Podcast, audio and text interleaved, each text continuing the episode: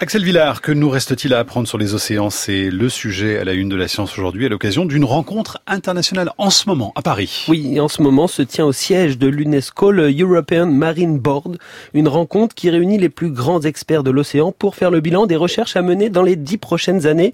L'occasion de se projeter dans le futur, même si en ces temps de crise climatique et environnementale c'est difficile. On va faire cet exercice avec vous, Wilfried Sanchez. Bonjour. Bonjour. Vous êtes directeur scientifique adjoint à l'IFREMER, c'est l'Institut français de recherche pour l'exploitation de la mer. Alors, question peut-être un peu provocatrice pour commencer. Est-ce que dans dix ans, il restera des choses à exploiter dans les océans? Il restera des choses à exploiter dans les océans, mais aussi des choses à découvrir dans les océans. Alors, euh, quand on nous dit que les stocks de poissons devraient baisser de 90% en 2050 et qu'on voit que les ressources baissent aussi, on pense toujours avec ce mot exploiter derrière la tête quand on, on refait des recherches sur l'océan? C'est une des finalités. Euh, on essaye de préserver euh, des stocks pour pouvoir alimenter la planète. On essaye de rechercher des, de nouvelles énergies, de nouvelles molécules. Donc il y a effectivement une finalité à, à bon nombre de recherches qui sont menées sur les océans. Alors, ce rendez-vous qui se tient en ce moment à Paris, il s'appuie sur un rapport qui s'appelle Navigate the Future. Ce sera le cinquième. Quel est le but de ce document que vous présentez là pendant deux jours?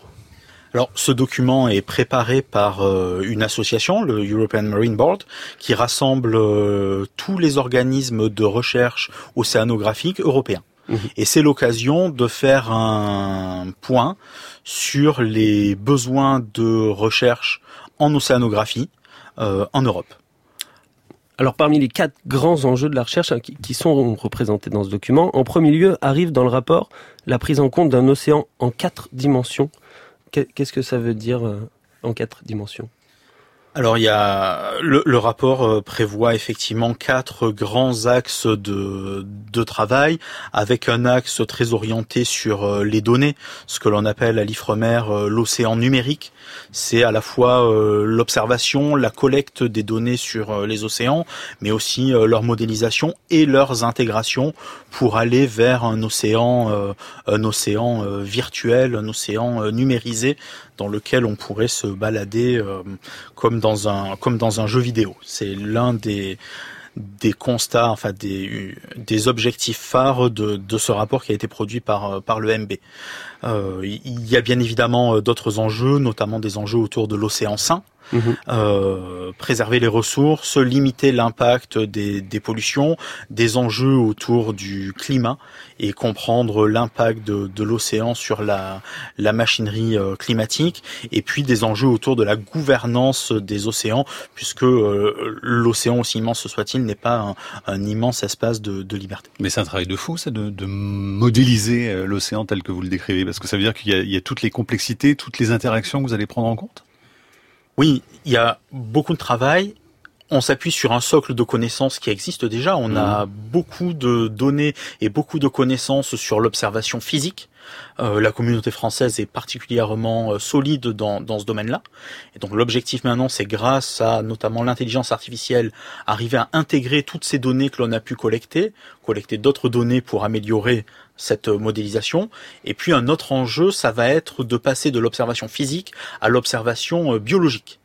Là, on a encore beaucoup de travail à faire pour euh, à la fois développer les outils qui nous permettront de réaliser cette observation à grande échelle, puisqu'on s'adresse bien évidemment à l'océan, et puis en permettre l'intégration mmh. grâce à des outils euh, informatiques pour modéliser l'océan dans son ensemble.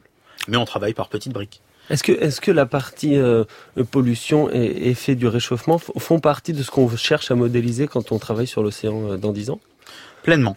Euh, c'est effectivement un enjeu fort que de comprendre comment l'océan va être impacté par le changement global, changement climatique en tête, mais également tous les apports anthropiques que peuvent être les, les polluants chimiques, biologiques, mais également physiques. Alors, dans ce qui se passe en réel dans, l'océan en ce moment, il y a beaucoup d'enjeux de recherche aussi euh, autour de la surpêche, de l'acidification, du plastique. Euh, par exemple, pour le plastique, comment la recherche prévoit d'accompagner la lutte? Quels sont les inconnus dans le problème plastique en ce moment? Alors, le plastique est un sujet euh, extrêmement euh, médiatique. On en parle beaucoup. Tout le monde a en tête ces images de la tortue qui a avalé le sac plastique en le prenant pour une méduse. Personne n'a envie de voir euh, de voir ça. Donc c'est un véritable enjeu. C'est une pollution qui est bien caractérisée parce que le plastique, surtout le macroplastique, est très visible et donc on arrive à le tracer de la terre jusqu'aux océans. Et c'est important puisque c'est une pollution qui est majoritairement terrestre. On sait par exemple que 80% des déchets qu'on retrouve en mer viennent de la Terre. Donc on est sur une problématique qui est euh, hautement euh, continentale. Pour autant, la recherche océanographique a des choses à dire sur ce sujet-là. Euh, d'abord pour comprendre comment le plastique va circuler dans les océans. Donc coupler un petit peu la modélisation océanique, la connaissance des courants avec les flux de plastique. On va également essayer de comprendre bah, comment vont se comporter les plastiques en mer comment ils vont se dégrader pour faire des particules de plus en plus petites qui vont pouvoir être ingérées par euh, des organismes de plus en plus petits et bien évidemment connaître l'impact de ces plastiques sur euh, la biodiversité.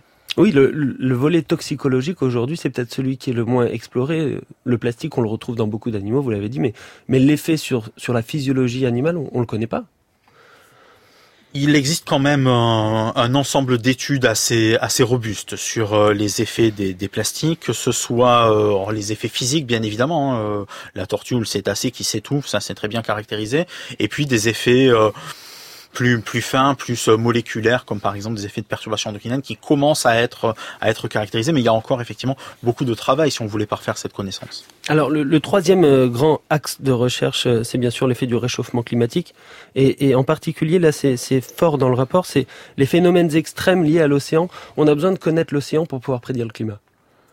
Oui, euh, il existe une interface qui est euh, essentielle dans la prévision du, climat, c'est l'interface entre l'océan et l'atmosphère et tous les échanges qui va pouvoir y avoir, les échanges de chaleur, les, échanges de gaz, notamment du CO2 qui vont générer euh, l'acidification, vous citiez ce mot euh, tout à l'heure, et il est extrêmement important de connaître le fonctionnement de la machinerie océanique pour comprendre et prédire celui de la machinerie climatique. Alors depuis tout à l'heure, on cite ces grands enjeux qui sont européens.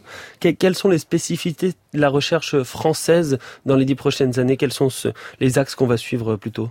Le constat que faisait notre euh, PDG euh, François Houillet euh, lors de l'ouverture, c'est que finalement, il y a une bonne adéquation entre ce qui est proposé par le Marine Board à l'échelle européenne et ce que propose l'IFREMER en tant qu'institut national à l'échelle française dans son document d'orientation qui a été publié l'année dernière. On est très fort sur les données, la modélisation, voilà, tout l'océan numérique, c'est un, un enjeu fort pour l'IFREMER et pour la communauté française. Euh, l'exposome océanique, donc euh, comprendre les pollutions et leurs effets, c'est aussi un sujet euh, fort. Et c'est deux axes qui vont vraiment irriguer la recherche océanographique française dans les années à venir. Merci beaucoup Wilfried Sanchez, à l'occasion donc de cette rencontre entre les experts de l'océan actuellement et jusqu'à ce soir à l'UNESCO. Merci Axel, à demain. À demain.